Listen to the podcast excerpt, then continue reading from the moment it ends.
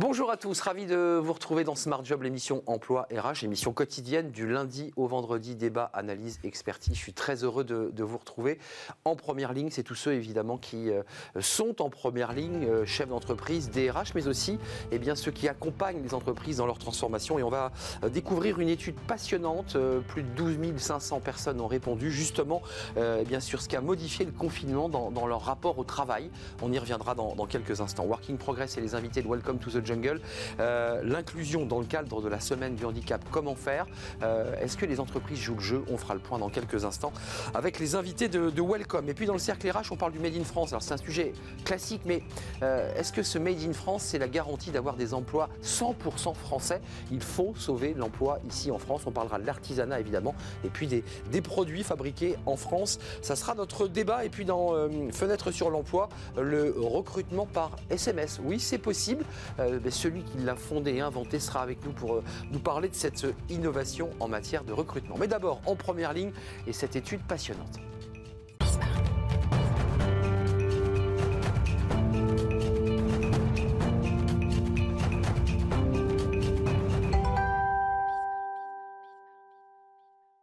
En première ligne, notre nouvelle euh, rubrique et première rubrique, quelles sont les, attentes des salariés après ce confinement? Nous y sommes encore dans ce confinement.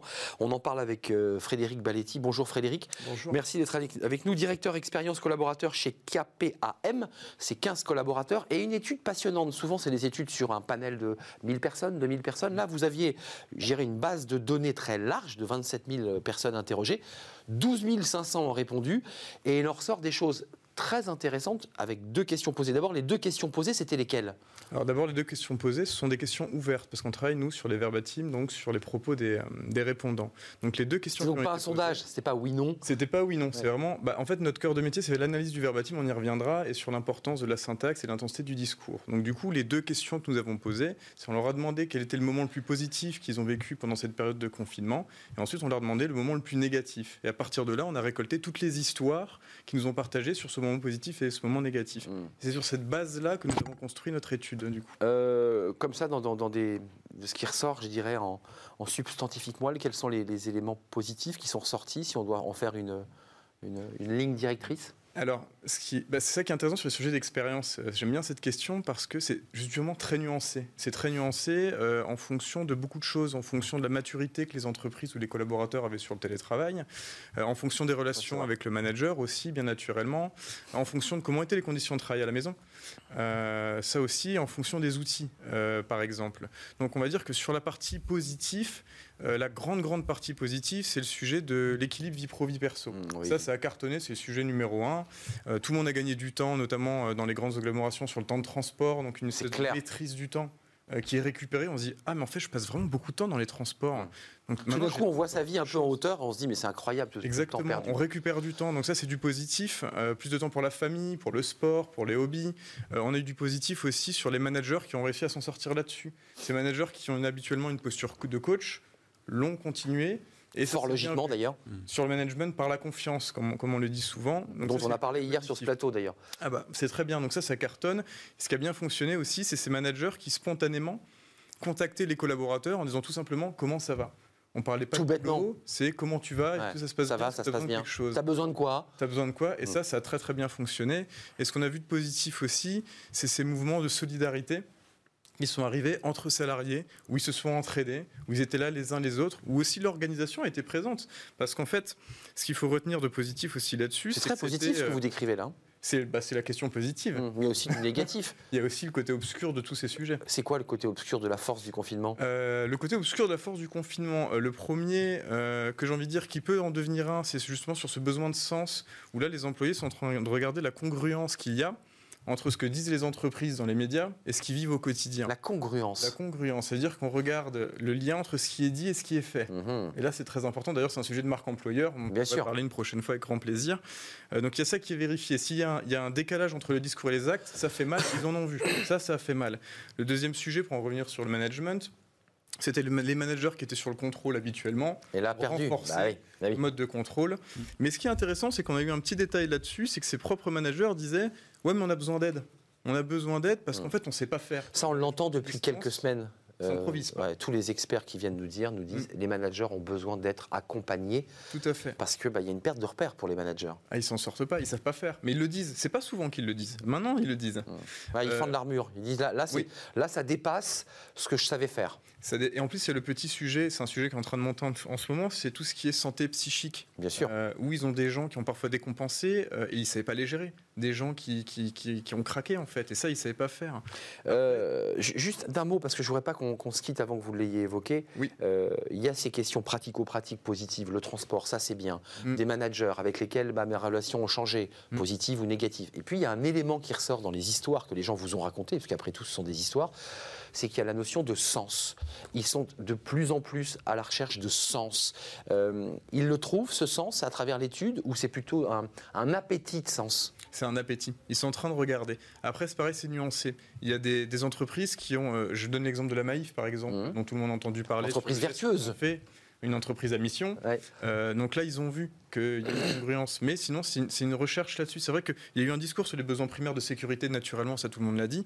Mais ce discours sur le sens a atteint des niveaux d'implication de discours, ce que nous, on a réussi à avoir grâce à notre approche, qu'on n'a jamais eu avant. Donc effectivement, c'est le sens, c'est l'utilité. Quelle est mon utilité L'utilité de l'entreprise dans la cité et dans la société, de reconnaissance, d'équité, qui est un sacré sujet aussi. Hein. Et le sujet de l'écologie. L'écologie, d'habitude, il arrive très haut celui-là. Il arrive très très haut. D'habitude, tout le monde en parle, mais on a un niveau de discours qui est bas. On parle d'écologie parce qu'il faut parler d'écologie. Là, pour la première fois, ils en parlent avec une vraie intensité, une vraie prise de conscience de l'importance de l'écologie, en fait. Attendez, euh, qu'on soit précis. Oui. En tant que citoyen, ils ont pris conscience qu'il fallait faire gaffe à ce qu'on mange, euh, comment on roule. Mais là, ils impliquent l'idée que l'entreprise doit avoir un sens écologique dans son action. C'est ça. Exactement. Ça dépasse le cadre du citoyen engagé. Tout à fait. Et qu'est-ce qu'elles attendent de leur entreprise? Qu'est-ce qu'on attend d'une entreprise? Elle ne peut pas tout faire, entreprise. Bien sûr. Elle doit aussi avoir une, mission écologique bah, c'est le sujet du moment avec la loi Pacte et les mmh. entreprises Je me fais naïf, hein, vous avez vu. Je oui, oui, vous pose une question de aussi. Je le fais bien, hein, vous pas mal. super bien. je peux vous la refaire si vous voulez. C'est que ça, c'est quelque chose qui est en train d'émerger euh, d'étude en étude ces dernières années, et je pense que vous voyez aussi. C'est ce besoin de sens. Maintenant, je vais travailler dans une entreprise qui apporte quelque chose à la cité et à la société. Et là, ils s'y retrouvent pas. Sur les 12 500, ils vous disent Moi, je suis pas servi sur ces sujets-là. Pas tous. Pas tous. Ça dépend des boîtes. Euh, vous parliez de la congruence, qui est un mot un peu étrange. Euh, sur la Maïf, les collaborateurs Maïf, qui est une entreprise connue, euh, qui était notamment la mutuelle des, enseignants pour ceux qui, l'ont été, il y a une congruence, il y a un écart entre ce, message passé et puis la réalité sur le terrain? Je les ai pas eu dans mon scope, mais je pense que oui. Parce que, enfin, vu ce qu'ils font, enfin, on en parle énormément. C'est un peu les pionniers sur les entreprises à mission. Euh, on voit qu'ils ont remboursé tout ce qui est assurance auto parce que les personnes n'ont pas utilisé vrai, mobile. Ils ont communiqué dessus d'ailleurs. Et donc du coup, ça c'est un geste fort en fait. Hmm. Euh, Mais juste, on a un chef d'entreprise, un créateur. L'entreprise doit aller jusque là bah, nous, en tout cas, c'est notre conviction. Donc, hmm. euh, après, elle est partagée par certains et moins partagée par d'autres. Moi, j'ai juste une petite question. Vous parliez d'équité. Oui, cette équité, cette envie d'équité, elle se retrouve à quel niveau? Entre les collaborateurs, de collaborateurs d'une entreprise à collaborateurs d'une autre? Ça, Qu'est-ce qui serait j'ai été, euh, voilà, Le mot m'intéresse. C'était beaucoup entre collaborateurs dans cette étude-là. En fait, il y a eu euh, le grand sujet, par exemple, de ceux qui étaient au télétravail et ceux qui n'y étaient pas. Euh, et ça, ça a créé un vrai gouffre en fait là-dessus. C'est pourquoi lui, pourquoi pas moi. Et notamment sur des activités tertiaires où parfois les gens allaient quand même au bureau et ils voyaient les fonctions support qui pouvaient travailler de la maison, mais eux qui étaient en contact avec les clients par téléphone devaient venir au bureau. Là, ils ont senti un sentiment d'injustice. Et devaient se faire les temps de transport, et eux les subissaient pendant que des collègues disaient Moi, je suis bien tranquille à la maison, entre guillemets, et j'évite l'heure et demie de, train. C'est ça, cette question d'équité. Il y avait l'angoisse de trapper la maladie, qui est quand même un sujet qui était important pendant le premier confinement. Oui, on n'en a pas parlé. Il y avait quand même cette angoisse sous-jacente de dire Je me mets en danger. Oui, tout à fait. Je me mets en danger et où l'entreprise me met en sécurité. Ouais. Ou, l'entreprise me met en danger parce qu'elle m'oblige à venir sur site. Tout à fait. Merci pour ces précisions et cette concision, en tout cas, de cette euh, étude. J'imagine qu'on peut la consulter sur votre site. Tout à fait. KPAM. Alors, euh, rassurez-vous, ce n'est pas un sondage classique avec la question euh, oui, non, ne se prononce pas. C'est une étude beaucoup plus approfondie. C'est une forme de, sociologie, en fait, d'être rentré dans le cerveau des, salariés. Merci d'être venu, Frédéric Baletti, directeur expérience collaborateur chez KPAM. Puis vous reviendrez nous parler aussi bah, de l'après, parce que là, on va sortir du confinement. Il faut voir évidemment comment les salariés en sortent de ce confinement. Enfin, on l'espère. On espère sortir du, du confinement un jour. La suite de nos programmes, c'est Working Progress. Vous connaissez notre rendez-vous, ce sont les invités de Welcome to the Jungle. Retrouvez Working Progress au cœur de Smart Job en partenariat avec Welcome to the Jungle.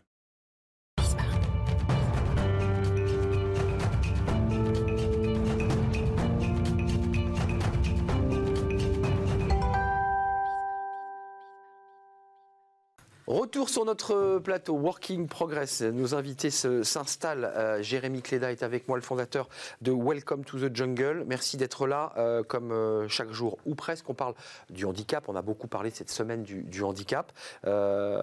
L'idée, c'est que les entreprises, d'abord, ont des obligations légales par la loi 87-2005. Ce sont des obligations. Puis il y a des entreprises qui vont plus loin encore.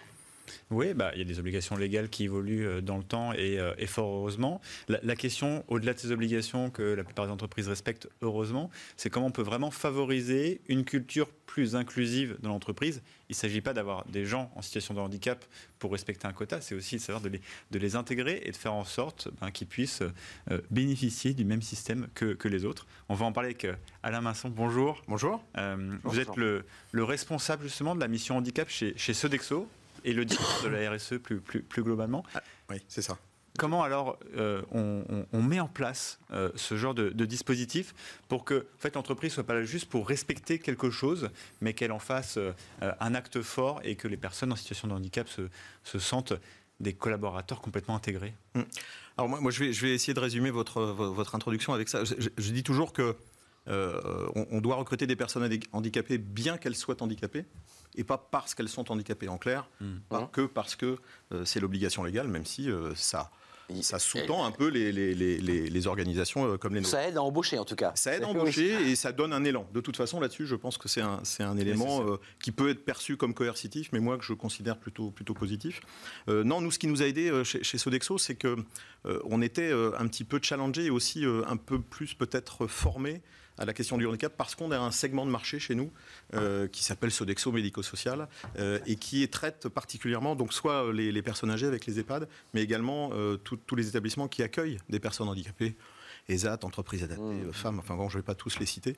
Et, j'allais dire qu'avant cette fameuse loi de 2005, hein, qui a redonné un vrai élan aussi aux entreprises, qui a élargi aussi mmh. les spectres du handicap en, y intégrant le handicap psychique, on, avait déjà un petit, on était déjà un petit peu préparé.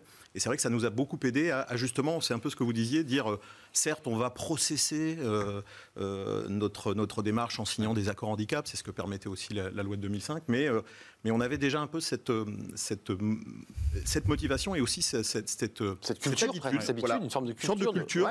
Et ça, ça nous a beaucoup aidé pour justement intégrer les personnes handicapées. Mais vous, vous avez cette chance, mais avant d'en parler ensemble, j'en discutais avec d'autres chefs d'entreprise. Ils me disaient, évidemment, c'est un sujet clé. En plus, on a certains ont des histoires personnelles euh, qui, font, euh, qui font écho. Euh, d'ailleurs, souvent, ça fait qu'ils sont plus en train à, Réceptif, faire. mais la plupart me disaient, mais en fait, ce qui est difficile pour nous d'appréhender le sujet, c'est que le, handicap, c'est un mot unique, mais derrière se cache une pluralité de cas très différents, que ce soit des handicaps physiques, des handicaps mentaux. il y en a 6 ou 7 d'ailleurs référencés hum. officiellement. Comment on fait pour construire une politique un peu globale alors que euh, parfois on se dit, mais en fait, les cas sont tellement uniques euh, chacun? Alors c'est ce que je dis toujours, c'est euh, un, responsable mission handicap, un responsable diversité, un directeur RSE, un de ses premiers, une de ses premières missions, c'est peut-être même la seule, en tout cas c'est celle qui dure même après 15 ans de politique handicap, c'est la communication et surtout la sensibilisation. On le sait aujourd'hui, les stéréotypes, hein, c'est ça dont on parle, sont encore très présents. On pourrait dire aujourd'hui, les lois, elles datent de la Première Guerre mondiale. Donc c'est c'est acté dans la société française que le handicap est intégré dans le monde. Faire tomber les murs. Hein. Exactement. Et, la sensibilisation, c'est hyper important. Donc nous, même après 15 ans de politique, comme d'autres entreprises, on est toujours obligé de sensibiliser parce que, euh, comme vous le dites, 80% des handicaps sont invisibles, 75-80% hein, des handicaps sont invisibles. Donc il faut en permanence parler de ça et surtout de l'intégrer dans le monde du travail. C'est-à-dire que. Donc ça, vous voulez parler par exemple de formation des managers, des, personnes, des, des recruteurs. Euh, de tout le monde. C'est-à-dire que euh, formation des managers. Aujourd'hui, nos managers. des collègues aussi. Des collègues. Il y, y, a beaucoup encore de de peur. Moi, j'entends beaucoup des gens me dire Alain, euh, c'est pas que je veux pas, c'est que je ne sais pas faire. On a peur, parce qu'on ne connaît pas. C'est une des premières. Exactement. Notamment les handicaps psychiques. Quand vous parlez de, schizophrénie, de, bipolarité ou de psychopathie, on a embauché chez nous. Euh, des personnes euh, psychopathes, pas, pas, énormément, mais il y en a. Et, ça peut faire peur parce qu'on parle toujours de la psychopathie extrême. Il y a énormément de stades, c'est comme l'autisme, etc. Donc, vraiment, la sensibilisation, la communication, nous, on essaye de faire de façon régulière moi j'aime bien le terme aussi de, bruit de fond. Il faut en permanence, sur ce sujet-là, comme le, le sujet diversité, faire un bruit. Mmh. Euh, et, est-ce que alors, le, la crise du Covid a, a, changé un peu les choses? On a vu certaines, certaines stats sortir qui fait que ben, cette crise, euh, on a beaucoup parlé par exemple de l'impact sur les femmes, l'impact sur les personnes en handicap, elle est extrêmement forte. Le temps, euh, vous savez, à Pôle emploi se rallonge pour les personnes en handicap, la difficulté d'être recruté se rallonge. est-ce que vous, vous avez senti des différences sur, ce, sur ce sujet? Est-ce que les, les gens sont un peu plus en retrait? Alors, je, moi, pour l'instant, j'ai pas vraiment de, chiffres, hein, de, j'ai pas vraiment de retour. Après, effectivement, on, est dans une population euh, euh, qui est plus en difficulté, qui est plus précaire, hein, deux fois plus de taux de chômage. Mmh. Forcément, c'est des gens qui peuvent être un peu impactés. Euh, mais pour l'instant, chez nous, c'est pas, c'est pas ce qu'on voit. Je, je, veux vous demander, parce qu'on on pose des questions pratico-pratiques. Je, suis un mmh. père de famille, j'ai un enfant handicapé, il a, il a 19 ans, il a été pris en charge par un établissement je cherche un employeur. Comment je fais concrètement? Comment Est-ce que je passe par une association? Est-ce que je suis accompagné? Comment je fais pour vous rencontrer et que mon fils, ma fille, puisse avoir un entretien d'embauche? Sans être certaine d'ailleurs qu'elle sera recrutée, puisque je pense qu'il y a mmh. un recrutement euh, qui se fait aussi sur, les sur des compétences. Bien sûr. Euh, comment je fais concrètement? Alors, quand, on est effectivement, euh, c'est mon cas, hein, papa d'une jeune femme handicapée, il y, a une structure qui, marche plutôt bien, hein, qui, qui, est peut-être pas encore très bien connue, même si elle est ancienne, euh, et elle peut-être elle va fusionner un jour avec Pôle Emploi, c'est le Cap Emploi. Mmh. C'est-à-dire qu'en fin de compte, c'est le Pôle Emploi des personnes handicapées. Moi, c'est ce que j'ai fait pour ma fille. ils sont donc accompagnés par des gens qui, normalement, sont justement euh, vont les accompagner sur euh, quelquefois l'acceptation aussi de leur handicap dans le monde du travail, hein, parce que c'est un chemin compliqué à faire aussi pour les personnes pour eux, Bien sûr. Euh, mais normalement comme si il y a quelque chose là. parce que j'ai des exemples en tête, c'est-à-dire qu'on est souvent face à des personnes, donc il y a des personnes extrêmement compétentes qui sont extrêmement en lien avec l'entreprise. Nous on a des cap emploi avec lesquels on travaille de façon très proche, qui connaissent aussi nos politiques. Aujourd'hui il y a beaucoup d'entreprises quand même. Enfin, vous nous dites que c'est une grosse machine cap emploi et que parfois c'est pas c'est une des structures qui peut accompagner, en tout cas, pour répondre directement à votre question, c'est ça. Moi, je pense qu'il faut, il faut absolument faire ça parce que ça, ça, force aussi les personnes handicapées à avoir des rendez-vous réguliers avec, euh, mmh. avec ces personnes. Ça les challenge. Ça les challenge. Et puis aussi, ça leur permet de construire un peu un projet professionnel parce que pour certaines personnes, elles ne savent pas quoi faire. Elles se disent, mais non, mon handicap va forcément m'impacter. Or, les entreprises aujourd'hui on le voit, euh, il y a eu des déclarations pas mal dans la presse cette semaine. Il y a quand même beaucoup d'entreprises qui se mobilisent sur le mmh. sujet. Euh, peut-être un, mot pour revenir sur, euh, sur Sodexo, ce que, sur ce que vous mettez en, place? concrètement, par exemple, ça, représente combien de personnes dans le groupe aujourd'hui? De, personnes handicapées Oui, exactement. Aujourd'hui, on a. Alors, moi, je parle souvent en taux d'emploi, hein, parce que le, chiffre, euh, il est toujours très compliqué. Oui, en valeur absolue, c'est difficile de se projeter. Oui, parce que je ne vais pas rentrer dans les modes de calcul d'un taux d'emploi. J'aurais pas assez des 10 minutes euh, ou des 3 minutes qui me restent. Euh, nous, on est à 5,88, donc pas encore à 6%. On, le fut par le passé. On est très proche, mais, mais, mais on le sait, c'est un taux qui est, qui est très fragile. Hein. Hum. D'abord parce qu'on a pas mal, nous, chez nous, de, personnes handicapées âgées. Donc, c'est bien parce que ça veut dire qu'on les a bien maintenues dans l'emploi. Et accompagnées jusque. C'est très important, mais elles vont comme tout le monde, faire valoir leur droit au départ à la retraite. Mmh. Donc il faut en permanence, en permanence. Il y a des postes à pourvoir, excusez-moi, parce que est-ce qu'aujourd'hui, là, il y, a, des postes euh, euh, au sein du groupe Solexo, qui est, un, groupe euh, important, pour, pour accueillir ces, personnes handicapées? Alors, nous, on vit, je ne vais pas trop en dire, mais on vit une période là en ce moment bah, particulièrement très compliquée. Évidemment. Donc, groupe de restauration en première ligne touché, bien sûr. On est un peu en défensif sur le recrutement, mais aujourd'hui, effectivement, on a quasiment tous les postes, alors pas tous les postes, mais, mais quasiment tous les postes peuvent être ouverts à une personne handicapée. Tout dépend effectivement du, du, taux de handicap ou de la famille de handicap. Peut-être avant de finir. Euh, Allez-y, oui, il nous reste un tout petit peu de temps. Euh, Arnaud en parlait. Euh, si vous aviez un conseil à donner à des parents qui se posent la question pour leurs enfants qui sont arrivés à l'âge adulte, ça serait, ça serait lequel? Alors moi, je pense qu'il faut euh, parler du handicap parce que, euh, et, quand je dis parler du handicap, voire même l'inscrire quand on a un CV, par exemple, à envoyer, ne pas hésiter aujourd'hui. Noir sur blanc. Ouais, vous m'auriez posé la question il y a 4-5 ans, je ne sais pas si je vous aurais donné la même réponse. Aujourd'hui, je vous la donne parce que je pense que c'est mieux. D'abord, c'est clair, ça permet aux recruteurs de, ah d'être la transparence sur le salaire et sur les infos. Exactement. Mmh. Et puis, ça permet tout de suite, quand on a, euh, comme chez nous, des, des politiques un petit peu inclusives, de pouvoir dire bon ok donc il faut que je, prenne peut-être plus de temps pour euh, pouvoir mieux et, euh, travailler la candidature et mieux accompagner et mieux c'est un, message rare hein, parce que la plupart des gens disent qu'il parfois il faut mieux cacher son adresse. Vous dites. Alors ce que j'ai lu aussi. Je, je, suis pas sûr d'être suivi là-dessus mm. mais moi j'y crois assumer assumer voilà, moi j'y crois parce que c'est ce que j'ai vécu avec ma fille notamment mais mais c'est le cas. Parce qu'une entreprise comme la nôtre si elle voit par exemple alors je vais pas trop donner d'acronyme mais reconnaissance qualité travailleur handicapé RQTH par exemple qui est un qui est un document qui permet de d'officialiser les choses. Ouais. Quelqu'un qui a une démarche inclusive comme la nôtre va se dire, OK, donc là, il va falloir que, d'abord, ça permet de poser la question et, et de, de parler du sujet lors de l'entretien. Hum. On démystifie tout de suite cette question. On n'est pas du tout Ouais. discriminant et on permet de dire à la fin de l'entretien, est-ce que je vois que vous avez une reconnaissance de qualité de travail handicapé? Est-ce que vous pourriez me dire quels sont les aménagements que je dois mettre en place par rapport à votre poste? Et ça, c'est essentiel. C'est essentiel. C'est un sujet important, euh, la manière dont, euh, au-delà de l'accueil, comment on, on organise un poste pour Oui. une personne handicapée. personne. Euh, Quelquefois, il n'y a pas besoin. hein. Il n'y a pas besoin, c'est vrai. Mais il y a, on- Il y a parfois besoin. besoin de techniques, d'aménagement, d'organisationnel, souvent de managérial. La déficience cognitive, ça demande énormément d'accompagnement managérial, par exemple. Merci à vous Alain Masson d'être venu euh, nous parler en, en toute franchise de ce sujet et de la manière dont on peut aussi accompagner des, des enfants si vous êtes père de famille euh, Mm. euh, que vous êtes à la recherche bah, d'un poste, d'un emploi pour votre fille ou votre fils. Responsable mission handicap RSE chez Sodexo. On continue notre parcours euh, toujours sur cette question de l'inclusion avec Jérémy Cléda. C'est tout de suite, c'est dans Travailler demain.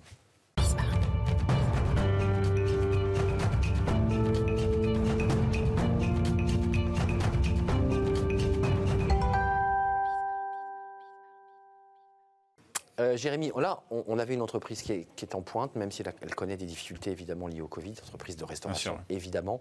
Euh, là, on va rentrer dans la mécanique, dans la manière institutionnelle dont s'organise euh, le, financement étatique de cette question. Et c'est une institution que tout le monde connaît, en tout cas quand on s'y intéresse, c'est l'AGFI, et on en parle avec votre invité. Oui, tout à fait. On va en parler avec Hugues Defoy, euh, qui normalement est avec nous sur, sur Skype. Il est là. Euh, Vous êtes le, le directeur du pôle métier de la GFIP. Euh, justement, bah, ce sujet, c'est euh, c'est le vôtre. Euh, euh, une, une question pour commencer. Comment vous, vous, vous traitez, hein, le sujet, c'est de l'insertion professionnelle hein, euh, des personnes en handicap. Euh, Peut-être pour ceux qui ne se posaient pas la question avant, quels sont les, les freins aujourd'hui qui existent encore euh, pour l'accessibilité euh, au travail euh, des personnes en handicap? Bonjour. Alors effectivement, il, il reste des, freins, pas mal de freins, même si la situation évolue euh, beaucoup. On, a un baromètre qu'on réalise régulièrement avec l'IFOP et qui euh, donne plutôt de bonnes nouvelles euh, sur la perception du handicap par les employeurs, avec notamment deux employeurs sur trois qui sont prêts à, recruter des personnes en situation de handicap et en même temps euh, le fait qu'ils considèrent aussi que c'est difficile et, et un petit peu compliqué. Donc le principal frein, euh, c'est d'abord une méconnaissance euh, de- du, du handicap, et il ne faut pas dire d'ailleurs du handicap, mais Des. des handicaps, puisqu'il y a une multitude, une variété de, de- de situations de, de- de handicap, et, la plupart du temps un, déficit euh, d'information. Euh, dans ce même euh, baromètre avec l'IFOP, on a interrogé les Français, pas que les chefs d'entreprise, mais finalement il n'y a que 7% des Français qui savent que euh, 80% des handicaps ne se, voient pas. Donc le, vrai frein, c'est encore finalement quelque chose qui euh, qui qui est pas suffisamment connu, des représentations qui sont un petit peu fausses, erronées sur sur ce qu'est la réalité du handicap et des handicaps en, en- en entreprise. Et puis euh, un déficit d'information. Je vous entendais tout à l'heure parler de parler de Cap Emploi. Oui, il y a- y, y beaucoup d'acteurs euh, qui, qui peuvent aider, euh, qui peuvent accompagner les, les- les entreprises justement pour qu'on s'empare du sujet, qu'on le pose sur la table, qu'on fasse un diagnostic, parce que c'est ça aussi, c'est ce que fait la GFIP. hein. La GFIP accompagne concrètement le- le- les entreprises. Nous avons des, des- des conseillers qui sont aux côtés des, des employeurs. On, on commence la plupart du temps par regarder justement euh, la situation de l'entreprise, par regarder quelles sont ses pratiques, euh, notamment, euh, on parlait aussi tout à l'heure, je vous entendais, du, management, c'est extrêmement important de sensibiliser les managers, c'est extrêmement important que la politique handicap, elle soit portée au plus haut niveau de l'entreprise et de l'organisation. On pose ça sur la table. On construit un plan d'action et puis on regarde sur quels axes on peut progresser parce qu'effectivement, il y a le sujet du recrutement. Alors en ce moment, le recrutement, c'est peut-être un petit peu compliqué dans la période qu'on connaît. Mais, et encore, il y a des secteurs qui sont en, en- en- en Oui. demande de, de main-d'œuvre. On regarde la situation de, voilà, du maintien dans l'emploi, on regarde ce qu'on fait avec le secteur protégé adapté. On, on- on sensibilise euh, les managers, les collaborateurs, voilà. Et puis surtout, mais- ce qu'on fait, c'est que on, on va installer dans, dans- dans cette entreprise euh, une politique handicap et donc créer euh, finalement les, les conditions Oui. pour que ça fonctionne. Voilà. Hugues, Une question là-dessus, parce qu'on a- on a parlé avec euh, le, le- le directeur de la RSE chez, chez Sodexo. On parle beaucoup de sensibilisation des dirigeants, des managers. Certains disent, euh, la sensibilisation, c'est très bien. Peut-être qu'il faut passer à une méthode peut-être plus coercitive, enfin un peu plus, Mmh. un peu Un plus, agressive, ouais. Euh, imposer plus de choses. Euh, Qu'est-ce que ça vous, ça vous évoque? Certains disent que ça n'avance parfois pas assez, assez vite. Comment on peut Ça- faire pour, euh, Alors, aller plus vite Alors, bah, imposer des choses, on est en France avec une politique du quota. Il y, a- une obligation d'emploi. Ça a été posé en 1987 et les progrès qui ont été faits depuis 1987 ils sont quand même énormes. Même si aujourd'hui le taux d'emploi, effectivement, il n'est pas suffisant, on n'est pas à la cible, on n'est pas aux 6%. Le taux d'emploi, la, DARES vient de publier les chiffres donc, euh, de 2018, on est, on est à 3,5%. C'est un taux d'emploi qui est, qui en stagnation, mais qui a quand même énormément progressé depuis le, de- Mmh, de- depuis le début. Alors, est-ce qu'il faut être plus coercitif? Moi, moi je ne sais pas. Il faut surtout être plus persuasif. Il faut surtout faire comprendre que recruter des personnes handicapées, euh, si c'est voilà, je suis sur, sur une chaîne qui s'appelle Bismart, c'est la chaîne des audacieux. C'est une chaîne aussi où on parle business. Recruter des personnes handicapées, c'est bon pour le business. C'est ça qu'il faut expliquer aux, chefs d'entreprise. Comment ça l'est euh, Comment ça l'est? Parce Non, que c'est vrai que la, Ouais. la communication globale tourne autour d'un impératif, un chiffre à atteindre, ce fameux 6%. Le quota. Comment sou- souvent hein, on dit par exemple l'environnement. Euh, le sujet, c'est on va trouver euh, des, euh, euh, enfin, des, des- des critères très objectifs qui vont dire que si vous vous intéressez à l'environnement, votre chiffre d'affaires va progresser. Est-ce qu'on ne pourrait pas construire un discours un peu comme ça pour montrer que eh ben, le handicap, comme la diversité, ça apporte, ça améliore votre chiffre d'affaires, ça améliore votre, euh, votre marge brute? C'est clairement le discours qui est produit par la. Euh, Alors. nous, nous so- nous sommes, nous sommes un fonds de développement de l'emploi. On existe de par la loi et, de- et donc, donc, finalement du quota, mais notre entrée vis- vis-à-vis des chefs d'entreprise, c'est pas c'est pas leur dire vous avez une obligation d'emploi, il faut vous il faut vous bouger. Alors on le dit aussi, mais en même temps c'est pas que ça. C'est- justement de mettre en avant tout, tout l'intérêt que ça présente de recruter des personnes en situation de handicap. Bruno Le Maire a ouvert euh, lundi la, la semaine pour l'emploi des personnes handicapées avec avec, avec euh, Elisabeth Borne, avec Sophie Cluzel. Il y a un vrai portage euh, avec Amélie de Montchalin pour la fonction publique. Il y a un vrai portage euh, politique sur le sujet. Bruno Le Maire dit recruter une personne handicapée, c'est un atout pour l'entreprise. Et on, on- on peut évidemment être que d'accord avec ça. Parce que qu'est-ce que ça veut dire? Ça veut dire que on a euh, un collaborateur qui a une singularité. On est en capacité de gérer la singularité. On- est capable de le faire pour lui, donc on est capable aussi de le faire pour les autres. On crée euh, donc euh, finalement dans, cette entreprise un, climat où, on sait que si on a une difficulté, un besoin particulier, on, est capable de, le gérer. C'est bon évidemment pour la qualité de vie au travail, et donc ça- ça développe la performance. C'est source d'innovation. Combien euh, d'adaptations de postes que l'on a euh, au départ pensé Voilà, on est- pour un collaborateur en situation de handicap, finalement, se sont retrouvés à être des standards dans l'entreprise parce qu'on s'est aperçu que euh, c'était intéressant et que ça profitait Merci. à tout le monde. Donc, c'est source d'innovation. Voilà. Merci Hugues Defoy. Euh, merci pour la passion que vous mettez aussi. Vous êtes le directeur du pôle métier de la GFIP. Je rappelle que la GFIP, c'est l'association de gestion des fonds pour l'insertion professionnelle des personnes handicapées. Mais on le voit, c'est aussi un travail de stratégie pour accompagner les, entreprises ben, à respecter d'abord ce seuil des 6% et à aller au-delà, évidemment. On, le souhaite. Euh, merci d'être venu euh, avec nous dans l'émission euh, Smart Job euh, dans la rubrique Working Progress avec les invités de Welcome to the Jungle. Je remercie Jérémy Cléda pour ce- cette thématique euh, qui mériterait qu'on en parle le plus régulièrement possible parce que c'est grâce aux médias aussi et la manière dont on en parle et bien que les, voilà, les mentalités changent. Euh, restez avec nous, c'est le Cercle RH. On s'intéresse au Made in France. Alors on en parle beaucoup, mais encore plus avec cette situation de confinement. Est-ce que vous, consommateurs, vous vous êtes orienté vers des produits plus français artisanaux notamment. Euh, c'est un sujet, c'est important parce que ce sont les emplois non délocalisables. On en parle sur ce plateau avec mes invités. Restez avec nous. On fait une courte pause et on se retrouve juste après.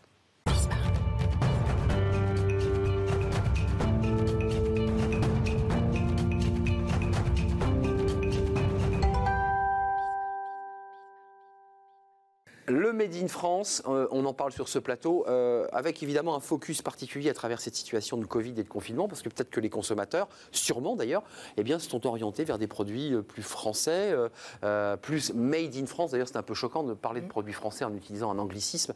Donc, en tout cas, des, des produits dont l'origine est garantie France. Ce qui va nous amener à parler de l'artisanat aussi, parce que ça, c'est des produits et des artisans qui sont en France, des emplois non délocalisables, qui font des produits français et qui viennent les proposer évidemment à à leurs clients. On en parle. C'est aussi la question de la défense de l'emploi bleu, blanc, rouge, tricolore. on fait le point avec mes, mes, invités. Ils sont en première ligne sur ces questions. Romain Bertrand, merci d'être avec nous. Vous êtes le secrétaire général de l'association Pro-France. Pro-France, c'est ce petit label mmh. qui est l'origine France garantie. Alors on reviendra sur ce débat parce qu'il y a des produits, bah, évidemment, où l'ensemble eh bien, du produit n'est pas 100% français, mais il a une origine. Vous vous battez pour cela depuis des années avec mhm. Yves Gégaud et quelques autres chefs d'entreprise. On va faire le point avec vous. Merci d'être là. Diane Deblic, c'est un plaisir de vous accueillir sur le plateau. Vous êtes déjà venu euh, pour parler des masques. Mais on en parlera peut-être de ces masques parce qu'ils sont eux aussi made in France. Mhm. Pendant qu'on ouvrait des cartons arrivant de Chine, mhm. ben, vous, vous les faites dans l'Oise euh, ou dans la Somme, euh, fondatrice des ateliers français de la sellerie. C'est pour ça que vous êtes venu nous voir aujourd'hui. Euh, et puis mon masque de France, ça c'est des masques particuliers avec une technologie particulière, 24 salariés dans des ateliers, mhm. et ce sont des masques 100% français, jusqu'à l'élastique, on est d'accord, hein, tout est français. Ah, ah, L'élastique, ah. je crains qu'il soit anglais. Ah, non, mais c'est important, vous voyez, parce que tout de suite, on rentre dans des problématiques de. Eh on fait venir l'élastique. C'est 100% euh, fabriqué en France. Mais fabriqué par des salariés que vous avez embauchés. Euh, elles pendant sont le euh, pendant le confinement et vous avez progressé. Vous étiez parti de mmh. quelques collaboratrices mmh. et puis vous êtes à 24 aujourd'hui. Mmh. Romain Bertrand, vous êtes avec nous, secrétaire général de Joël Fourny. Maintenant, je viens de vous présenter. Vous vous êtes dit, mais pourquoi il me présente Joël Fourny, avec nous, président de CMA France. Alors, CMA, c'est un acronyme que tout le le monde connaît, c'est la Chambre des métiers et des artisans et de l'artisanat. Euh, on a une pensée pour Bernard Stalter, évidemment, qui nous a quittés, euh, qui a été frappé par le, Covid. Euh, la Chambre des métiers et de l'artisanat, ben, c'est un maillage hein, territorial sur partout en France. Et évidemment, vous promouvez l'artisanat, l'artisanat et, évidemment le fait que bien on puisse prendre des apprentis, c'est très important. Faut voilà, il faut faire vivre ces métiers. Euh, d'abord, bah, c'est à vous que je donne la parole. Euh, le Made in France, d'abord, bon, vous êtes choqué par le fait qu'on dise Made in France On pourrait dire fait en France. L'artisanat, c'est du fait en France. Il faut l'encourager. Oui. bien sûr. Bonjour à tout le monde. Et, bien sûr, vous avez raison. Est-ce qu'il faut dire euh, Made in France ou est-ce qu'il faut parler plus de fabriquer en France? Peut-être, enfin, c'est l'appellation que je préférerais, bien sûr. Euh, mais déjà, euh, les activités artisanales et tout ce qui est fabriqué par nos artisans, euh, c'est déjà des produits français. Donc, du coup, là-dessus, j'ai aucune inquiétude. Nous sommes bien sur de la fabrication française, avec des produits qui sont notamment commercialisés au plus près des consommateurs hein, et donc avec une traçabilité assez directe. donc, le fabriquer en France est bien sûr quelque chose d'extrêmement important pour notre secteur et euh, on est très attaché à ça. Notamment, on a beaucoup d'entreprises artisanales et, pas des moindres hein, sur les secteurs des, métiers d'art notamment, euh, qui nous fabriquent des, produits exceptionnels avec un vrai savoir-faire, avec une vraie valeur ajoutée. Et donc, du coup, euh, je pense que les consommateurs, notamment les Français, sont capables de faire la différence et de, bien sûr voir tout l'intérêt de, consommer ces produits fabriqués en France. Vous parlez des métiers d'art, on va en parler avec Diane Deblic, parce que la sellerie, dans son domaine d'activité, ce sont des métiers d'art, mais est-ce que les Français sont prêts avec ce confinement, avec le débat évidemment de la fermeture des frontières, de l'impossibilité de consommer dans cette mondialisation euh, commerciale, est-ce qu'ils sont prêts à mettre plus d'argent? C'est une, vraie question, parce que souvent on dit, bah, c'est français, mais bon, euh, vous allez le payer un peu plus cher. C'est pas forcément. Oui, mais je pense que je pense qu'aujourd'hui la question du, du, coût est moins importante et je pense que du coup, euh, ce, qui, ce qui les importe, c'est de pouvoir trouver un produit qui les intéresse en proximité. Je pense que les consommateurs sont capables de comprendre qu'aujourd'hui, euh, quand ils euh, consomment français, ça veut dire qu'ils participent aussi au maintien de l'économie euh, locale, de, proximité, et ils soutiennent l'artisanat. Donc je pense que c'est un signe fort. Là, aujourd'hui, les comportements sont en train de changer, notamment dans cette période compliquée de, crise sanitaire.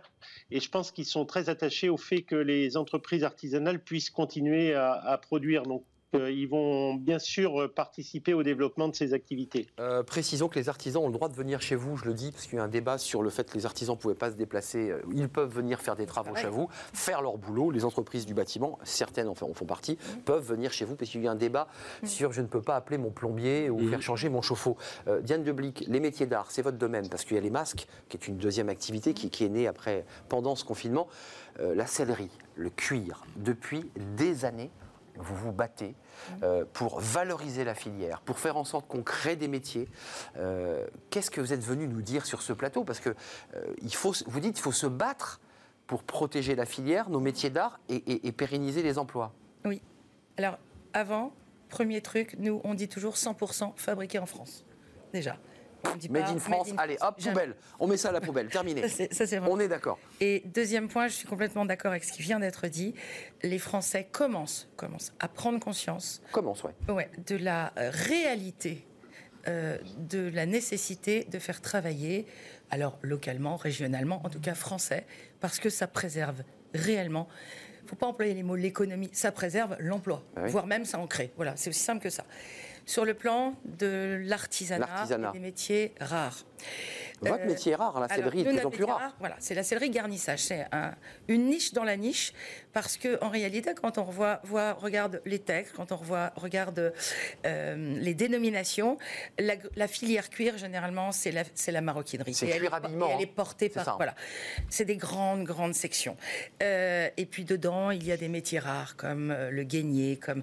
Mais la céleri garnissage en fait partie. Et en fait, c'est celle dont on, qui je pense est la plus méconnue. Étonnamment, euh, moi j'ai un seul message, clairement, c'est il faut arrêter le plafond de verre sur les titres professionnels. C'est-à-dire qu'aujourd'hui, il y a, on a une entreprise qui s'appelle les Ateliers Français de la Céleri, et clairement on travaille pour une travaillez pour le luxe. plus grande marque de luxe euh, euh, en France, euh, sur des produits vraiment d'art et d'exception. Cuir 100% français, origine Alors, française les, les cuirs 100% français. Non, mais c'est important, parce que c'est une question qu'on se pose. Ça n'existe pas. Ça n'existe pas. ça n'existe pas. Donc, ça- faut pas. Non, mais c'est important de le dire, voilà. D'ailleurs, Eh oui. euh, il y a un problème de cheptel sur Il y a un l'Europe problème déjà. de peau, il y a un problème de, peau. tannage, il y a des- Voilà, certain C'est toute la chaîne pour accéder. On l'a pas. Au cuir, on l'a pas. On l'a pas. Et, il faudrait- important de Il y a l'entendre. des domaines où on l'a et des domaines où on l'a Et c'est même pas beaucoup d'argent pour la. Il faudrait. des- C'est très compliqué. Reconstruire toute la re- filière Ben oui. Exactement. de l'élevage, Exactement. euh, etc. C'est ce que font nos amis asiatiques en achetant euh, des cheptels entiers, Exactement. notamment. Non, mais vous voyez, en, en poussant la balle très loin, origine 100% française ou garantie française, Oui. Est-ce que vous n'avez pas envie aussi, alors c'est un travail de titan, de se dire, je travaille avec un cheptel euh, de, de personnes qui ont des vaches, Oui. ces vaches, on va les sélectionner, et grâce mais à cette sélection, on aura le produit parfait. Formidable de pouvoir faire ça. Euh, on peut pas, moi en tant que chef d'entreprise, je peux pas faire ça toute seule. Pour vous, c'est l'État qui Euh, devrait- Et, et d'ailleurs, euh, bah, l'État ou, ou pas, ou la filière aussi, mais même les gros acteurs de la filière savent que le sourcing, ce sera pas en France là-dessus. C'est une histoire de capacité.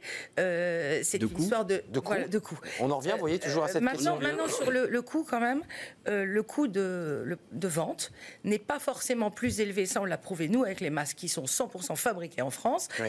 euh, que des masques d'import. Je donne la parole à Romain Bertrand, mais le plafond de verre, c'est quoi? C'est le fait qu'on plafonne Le plafond de verre, les formations à CAP C'est que le titre professionnel, notamment chez nous, c'est les garnisseurs, c'est CAP, BEP. Terminé, il n'y a rien au-dessus. Et non, et donc euh, à un moment donné, euh, aujourd'hui, on a des gens qui viennent en reconversion, qui eux-mêmes ont un bac plus 5, qui choisissent ça dans leur trip, qui ont un savoir-faire qui, qui, qui, qui s'apprend, mais qui se développe, qui méritent à la sortie, en vue des formations qu'on leur fait, bien mieux. Donc il y a un travail fondamental à faire là-dessus. C'est ça la vraie revalorisation des savoir-faire rares. Donc, master. Qu'un discours, mais il faut, faut monter, par étapes. Mais il faut créer les titres par étapes. Vous ne nous le dites pas, mais vous aviez aussi réfléchi, on, Oui. on en parlera après, mais un centre de formation intégré avec l'espace, vous aviez le terrain, vous aviez l'ensemble. Mm. Maintenant, vous n'attend- vous n'attendez plus qu'un un feu vert, un coup de pouce pour ça. que cette école voie le jour. L'académie. L'académie du cuir Oui. et de la sellerie. oui. Euh, rares. Romain Bertrand, euh, on est très large avec les métiers, euh, puisqu'on touche à travers ces produits toutes sortes de métiers, Mhm. euh, du textile. Pour cet exemple-là précis, vous êtes d'accord on, on défonce une porte ouverte. Quand on euh, achète des produits français, avec le, le label, Mhm. on- ce sont des employés français qui le font. Oui, derrière, effectivement, quand une entreprise fait le choix de se faire certifier Origine France Garantie, elle On le voit fait le label. pour, hein. Mm. pour trois ans minimum. Donc elle- on sait que l'entreprise va maintenir au moins les emplois et les savoir-faire, évidemment, pendant trois ans Elle a des obligations, cette entreprise. Elle a des obligations. Il y a deux critères cumulatifs. Il y a au moins 50% de ce qui compose le produit doit être français, puisque effectivement, bah, comme l'a dit Madame, on ne trouve pas tout en France. hein. sur les matières premières, le cuir, le coton, c'est pareil. On a des gens qui nous disent, moi, je fais des chemises 100% made in France. Bah non. Bah non, parce qu'on n'a pas de champ de coton en France. On n'en a qu'un tout petit qui permet de faire une collection capsule de, de, de polo, mais c'est tout. Voilà, on le a un reste, petit champ de coton, c'est Voilà, ça nous, on est les champions du monde du lin. On est très fort en lin. Le lin, oui, mais le coton, euh, non. on est un tout petit champ euh, ouais, qui, qui, qui, qui produit voilà, euh, à une toute petite échelle. Romain, dans votre fonction, j'ai le sentiment que vous êtes obligé de répertorier tous les produits, parce que là, sur la tannerie, vous saviez qu'on n'avait pas de peau. Nous, on est universel, donc euh, effectivement, on certifie tous les produits. Euh, Donc effectivement, nous, on connaît euh, pas tous les secteurs d'activité, mais ceux Mais récurrents. Je quoi. pose une question un peu politique. Mettons les pieds dans le plat. On a fermé les petits commerces Mm. qui, parfois et souvent, vendent des produits un peu artisanaux. Et on a laissé ouvert les grandes surfaces. C'est pas bon, ça, pour l'origine France Garantie. Je veux dire, c'est pas, c'est pas l'espace dédié à l'origine France Garantie, les grandes surfaces. Je veux dire, quand vous allez euh, dans les grandes enseignes, bah, c'est des produits, on le sait, qui sont peu chers et qui viennent de Chine. Bah, moi, je C'est pas bon, quoi. Je passe des heures à faire mes, mes courses, parce que je regarde les packaging, les, mais les, voilà, ça, m'intéresse. Votre boulot, c'est de faire les courses, quoi. C'est ce que vous nous Mon dites. boulot, c'est de Ah, faire les courses, voilà.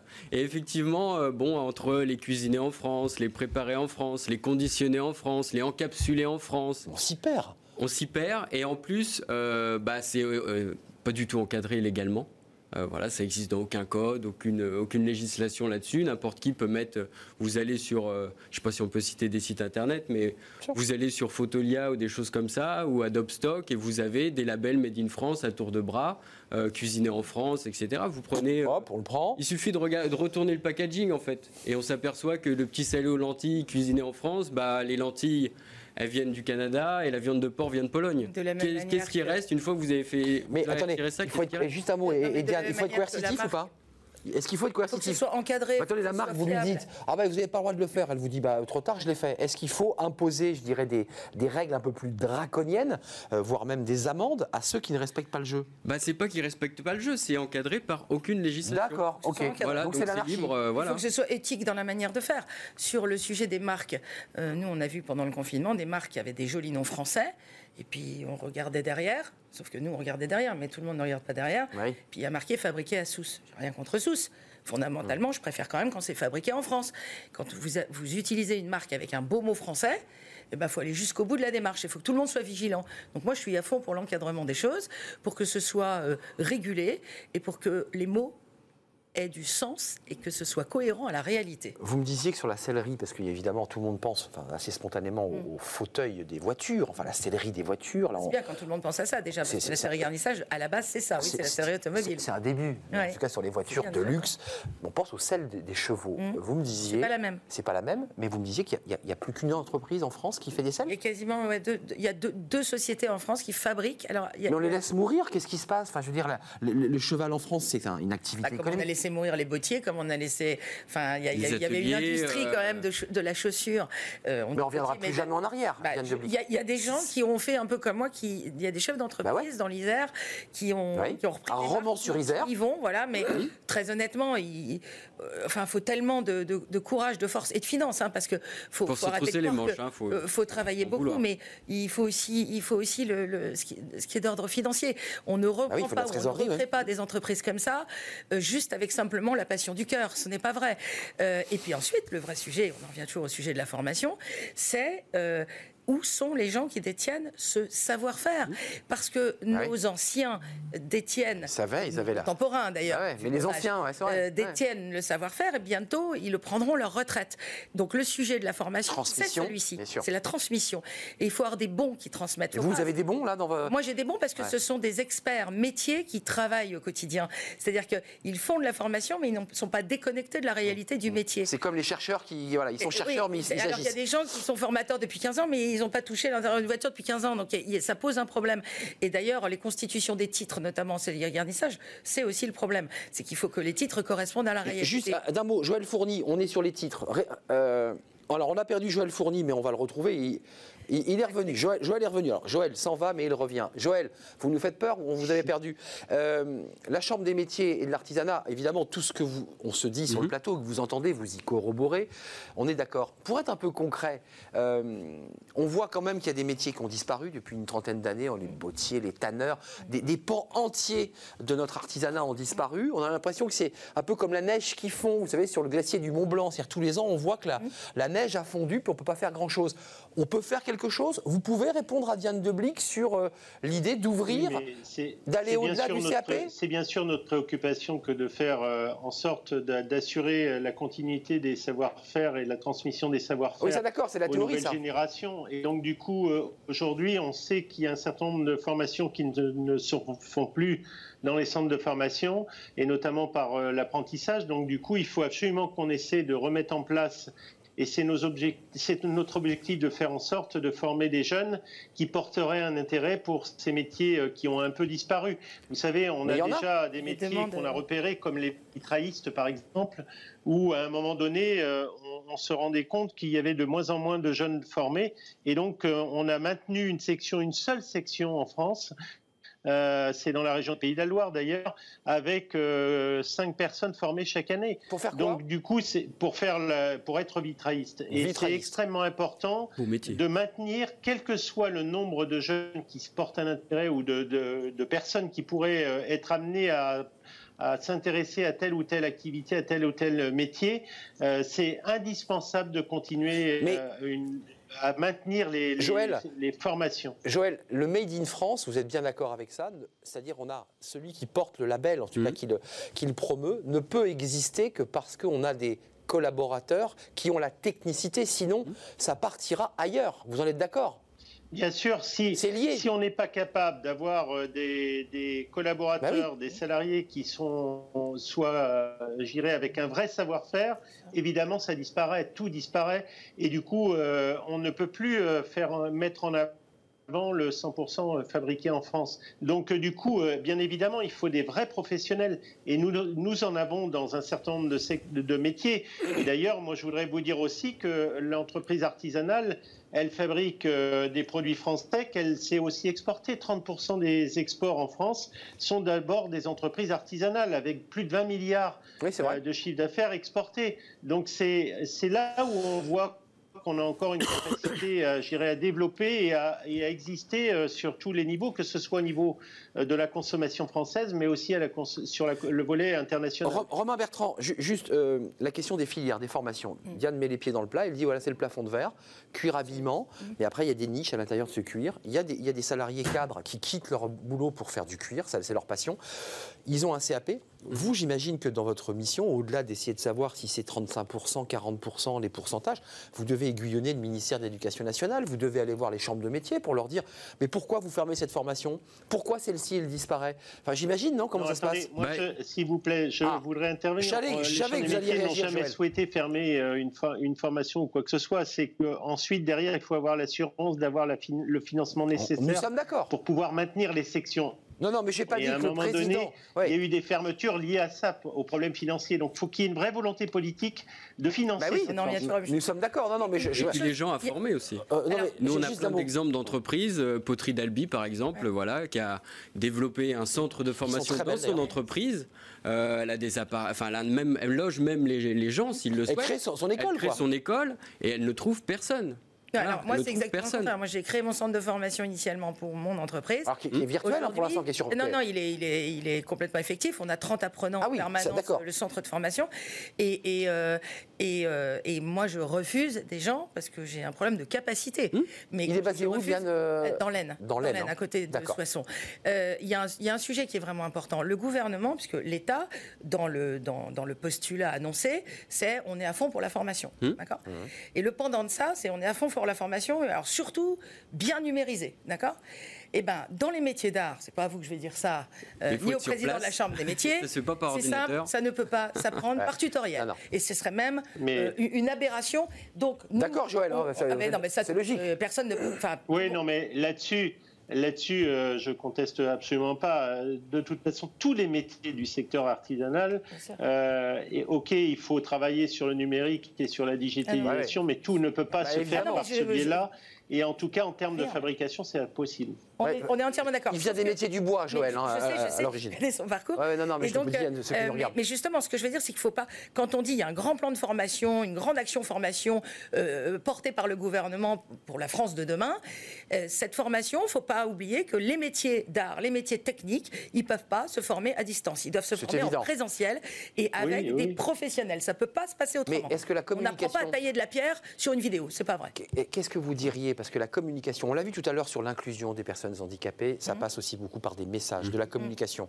Qu'est-ce que vous diriez euh, à des familles pour leur- les encourager à pousser leurs filles, leurs fils sur ces métiers de la sellerie? Non, mais moi, le problème, a un c'est vrai sujet, on ne trouve pas de potier. il faut, il faut arrêter Et- et- avec l'intelligence que du cerveau, pardon. hein. Ouais, il y y a aussi l'intelligence de Ouais, la l'intelligence Ah ouais. de la main vient aussi de l'intelligence du cerveau, main. clairement. Oui, oui, non, mais-. Quand, euh, quand vous faites- Euh, moi- à l'école, on vous oriente vers les filières générales, les machins, les trucs, parce que ça fait mieux. Attendez, chacun son euh, tour. Mon discours depuis Pardon. Euh, euh, juste, allez, d'un mot, Joël, parce que Diane voulait parler. Allez-y, Joël. L'intelligence de la main, parce que le bois, vous travaillez Non, le bois. simplement, l'intelligence de la main, elle, elle, elle est portée par, euh, par, par l'intérêt des jeunes.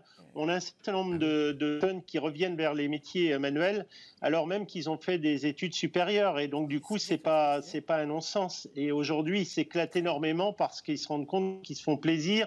Ce qui les intéressait, c'était de fabriquer euh, manuellement, de vraiment être Bah oui. dans la cré- créativité. Et c'est ça qui est important. Bah oui, donc, bien c'est sûr. la- Enfin, je veux dire, il n'y a pas que, il n'y a pas que le, le- il n'y a pas que la tête qui travaille. hein. Dans ces cas-là, tout, le- tout le, tout, Les tout le sens, hein, les deux travaillent, hein. C'est- Voilà, de faire de très belles choses avec ses mains, ça demande une Tout- très grande réflexion. Il est là parce que là on tourne autour, mais le vrai, le vrai sujet là, il n'y a pas de passerelle. Moi, on va être très clair. J'ai à peu près 50 demandes par semaine, d'accord? Pour rentrer dans le centre de formation. 50 demandes par semaine. Donc c'est simple. Je ne vais pas très- postuler alors. Voilà. Euh, non, non. d'accord. Et là-dedans, je peux dire oui à qui? Aux demandeurs d'emploi, parce que c'est financé en l'occurrence chez moi par la région Hauts-de-France. Mhm. Super, et merci. On les accompagne? On les accompagne et jusqu'à ce qu'ils aient un travail, donc on est ou une reprise d'entreprise, c'est très très concret.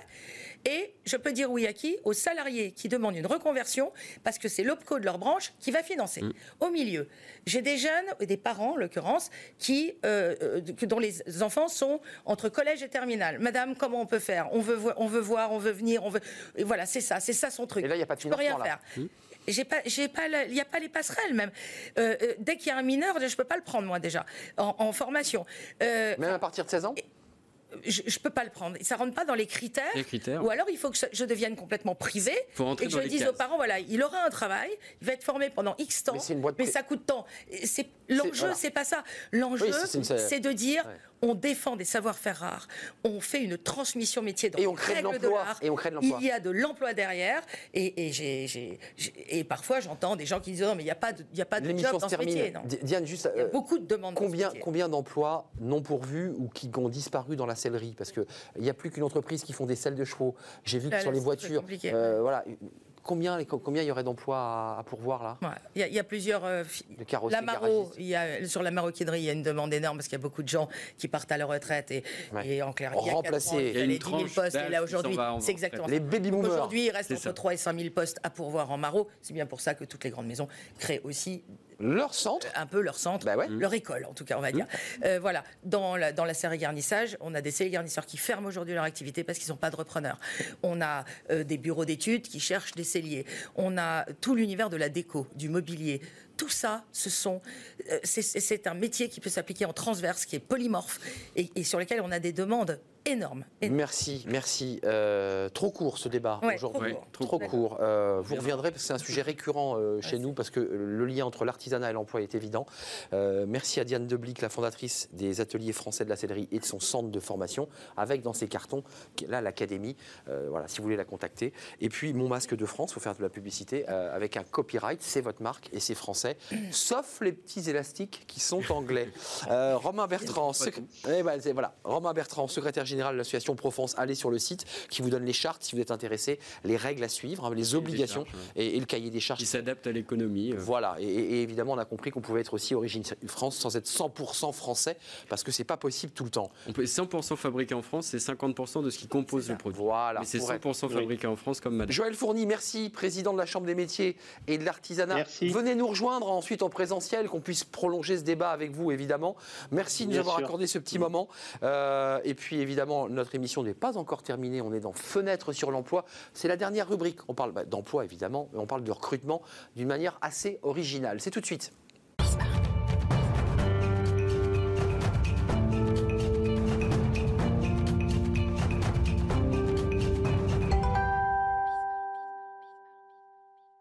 On parle aujourd'hui du recrutement dans notre rubrique Fenêtre sur l'emploi. Éric Gélé, merci d'être avec nous. Vous êtes le vice-président Europe, euh, Europe du Sud, c'est très précis. C'est aussi un prési- vice-président Europe du Nord. C'est ça, une bataille entre le Nord et le Sud de Smart Recruiters. Comment on le dit d'ailleurs? Smart Recruiters. Recruteurs, je l'ai bien dit? Oui. Euh, vous, vous développez une, euh, une méthodologie. Alors, on a dans cette rubrique beaucoup, beaucoup de personnes qui nous parlent de leur technique pour recruter, euh, différentes manières. Euh, vous, c'est le recrutement par un, un logiciel de recrutement assez particulier, par, par ça, par le, le smartphone et le SMS, Alors, on est éditeur de logiciels. à la base. À la base, donc on édite un logiciel de recrutement qui va favoriser euh, on- on- notre mission, notre euh, mission au niveau euh, monde, c'est de connecter les emplois aux gens. Donc euh, on- L'offre et la demande. l'offre et la demande. On est parti du constat qu'il y avait plein de gens qui cherchaient un, poste, On vient de l'entendre. un, un job, et il y avait plein d'entreprises qui cherchaient évidemment des, des nouveaux employés. Du coup, on essaye nous d'être au milieu et de favoriser Dans le monde entier. la connexion, puisqu'on est une société mondiale. Mondiale. Même si on n'est que 300, on est au niveau monde. Donc ça, on est parti de voilà, un, un constat assez classique, un besoin assez classique. Les, les, les Ok. solutions logicielles existent depuis longtemps, rien de nouveau. Nous, on est une nouvelle génération d'outils, puisqu'on a, la plateforme elle est commercialisée depuis 5 ans. Et pour revenir à votre sujet, Qu'est-ce qui, qu'est-ce que vous apportez de plus finalement qu'à ce. alors aujourd'hui, quand on parle d'un recrutement moderne, on doit offrir plein de fonctionnalités que les candidats attendent, que les recruteurs attendent. On va parler de chatbot, on va parler de smart message, donc c'est- Chatbot, la petite fenêtre qui apparaît comme ça, poup, exactement. et on vous dit tiens, on cherche tel job, on, s'adresse directement à vous Trois, choses que font un chatbot en général. Ils, vont formuler la demande, c'est-à-dire qu'ils vont poser des questions au candidat qui n'a pas forcément un CV. On parle par exemple dans le retail, enfin dans la grande distribution ou dans le, commerce, euh, je prends de l'alimentation fast-food et autres. On va pouvoir reconstituer un CV, tout simplement en posant la question est-ce que tu as déjà travaillé Depuis quand tu as travaillé Ouais, que parce tu qu'on n'a pas besoin de Qu'est-ce que 15 t'as envie pages de faire, et CV. ainsi suite, voilà. Donc on va reconstituer un CV via un chatbot. Pour servir du hamburger, pour le dire euh, simple, voilà, ça va très vite. Il y a, quelqu'un qui pose la question C'est virtuel ou c'est automatique? C'est de l'intelligence artificielle. Exactement. Ensuite, on va augmenter l'engagement. Ce qu'on appelle l'engagement, c'est-à-dire que les candidats vont répondre beaucoup. C'est interactif. Donc, on, on augmente son niveau d'engagement côté candidat. On est pris dans le jeu de la réponse et des, questions. Mhm. Et, et on répond. Et on répond. Et comme tout ça s'est fait sur un terminal mobile, aujourd'hui, 60% des candidatures sont sur terminal mobile. Vous constituez grâce à ça, en fait, un peu le portrait robot, le CV robot de, de la personne. euh, Derrière, évidemment, le recruteur peut trier, filtrer. Permettez-moi pour le voir clairement, parce qu'il nous reste peu de temps, ça va dans quel sens? C'est moi qui veux euh, aller trouver un petit job parce que je suis étudiant euh, et donc je, je contacte l'entreprise qui vend les hamburgers. Et Alors, vous, vous passez derrière? Comment ça se passe? Souvent, c'est c'est effectivement l'entreprise qui va euh, poster un job sur son site institutionnel ou sur des job boards. D'accord. Et là, là, là, là, votre logiciel finalement vient, vient chercher. Fait le, le go- fait le identifier la demande qui a Exactement. été faite par l'entreprise. Donc ça, c'est la partie chatbot hein, qui, qui- qui accélère et qui améliore euh, l'efficacité. et SMS? Et évidemment, la partie smart message. Pourquoi smart message aujourd'hui Les emails, tout le monde en a plein dans sa boîte, Ouais. tout le monde ne les lit pas. Les SMS, on les lit en Les général. SMS, voilà, on est sur un taux d'ouverture de 95%. Ouais, c'est vrai ça. Ça, c'est très vrai. monde ne lit pas c'est mal. mais Tout le les monde- SMS, ouais, oui. ça c'est vrai, c'est vrai, c'est vrai. Et oui, on est parti de là, et Je sens petit, un petit reproche là. Et du coup, on est parti de 95% de taux d'ouverture, ce qui est énorme, ce qui fait que ça augmente évidemment le taux de réponse des candidats. Ça va augmenter la vitesse de recrutement, notamment par exemple, vous prenez l'intérim, les gens ils ont besoin de quelqu'un pour demain, ils ont Vite. besoin de voilà, vite. Du coup, on a un petit message. On a franchi un cap là. hein. Avant, on envoyait un mail, des lettres. Enfin, Voilà. euh, même euh, Voilà. là aujourd'hui, c'est SMS Oui, mais là, le candidat est en, en contact direct avec l'entreprise ou Ah bah, vous êtes un échanges. go-between, mais Donc, excusez-moi, le manière SMS que je reçois, je le reçois de l'entreprise de hamburger. Absolument. D'accord, vous, vous n'existez pas en fait. hein. Vous êtes en back-office de cette Nous, on affaire. fournit l'outil. Ouais, c'est ça. Et, et simplement, l'entreprise de hamburger me dit bonjour monsieur, euh, le poste est vacant, Exactement. vous pouvez venir à telle heure. Quand c'est du SMS, c'est du, c'est le recruteur qui communique directement avec le candidat. Quand c'est du chatbot, c'est de l'intelligence artificielle et c'est un- c'est une, une machine. Et derrière, c'est Smart Recruiters. Nous, on est juste voilà, la plateforme, la solution informatique. Donc, euh, en, en amenant la possibilité au recruteur d'aller encore plus vite dans son processus de recrutement. C'est de ça dont il est question. On est, c'est l'objectif de voilà pour voir. On parle de pour voir le- le- les, postes à temps, on time. hein, c'est vraiment le, le point clé aujourd'hui. C'est-à-dire que peu importe de recruter en 45 jours, en 30 jours, en, en 8 jours. Il faut l'avoir là. Ce qui compte, c'est au bon moment. Non, mais- J'ai besoin de quelqu'un au 1er décembre. Faut Ouais. qu'il soit. On a bien là compris 1er décembre. dans des postes particuliers, effectivement, de, de retail, de grande distrib, mais aussi de, Tout de- poste. de relations clients. On cherche euh, un nouveau directeur financier, il faut qu'il soit là au 1er décembre. C'est ça qui est la date. la- Ce qui est important, c'est la date de démarrage. Vous pas- faites pareil, il reçoit un SMS, le directeur financier, ou c'est plus pour des postes, je dirais, à, Ah, à moins. à- Aujourd'hui, c'est vraiment tout le tout. monde, c'est Tout le monde. ouais. Il n'y a pas de, y a Mais moi, pas de religion là-dessus. Personne. Si vous permettez. Ouais, mais rapidement, parce qu'on est en retard. Comment, on ide- comment vous, vous attrapez les offres sur les sites institutionnels Alors, des chaque- entreprises bah, les Très entre- court. Les entreprises diffusent leur, leur, leur, leur poste, d'accord, sur Mmh. leur site institutionnel. Ça, c'est le premier point. Et vous, vous allez les Ensuite- Non, mais nous, on, est, on, on vend notre logiciel aux entreprises. C'est ça, d'accord. Voilà. donc vous êtes déjà agrégé. adhéré au truc, Voilà, Vous êtes un agrégé. C'était une excellente le- question de Diane Debuc Oui. qui va bientôt Absolument. animer cette émission avec moi. Merci de m'avoir accompagné. Ah. Merci Eric Gélé, vous êtes vice-président. Europe du Sud de Smart Recruiters parce qu'il y a aussi un président, vice-président Europe du Nord. C'est faut le Et ce n'est pas une filiale de Bismarck. Exactement. Et c'est une entreprise mondiale qui, eh bien, grâce à des outils informatiques très très performants, bah, met en relation l'offre et la demande. Merci de nous avoir suivis. Euh, merci à toute l'équipe technique, à la réalisatrice euh, et puis à Fanny Griesmer, bien entendu, que je remercie chaque jour. Merci à Diane Deblic. Merci, à vous. Merci. Merci à vous qui réagissez beaucoup sur les réseaux sociaux, euh, très actifs. Et merci de votre fidélité. Portez-vous bien et on se retrouve demain. Bye bye.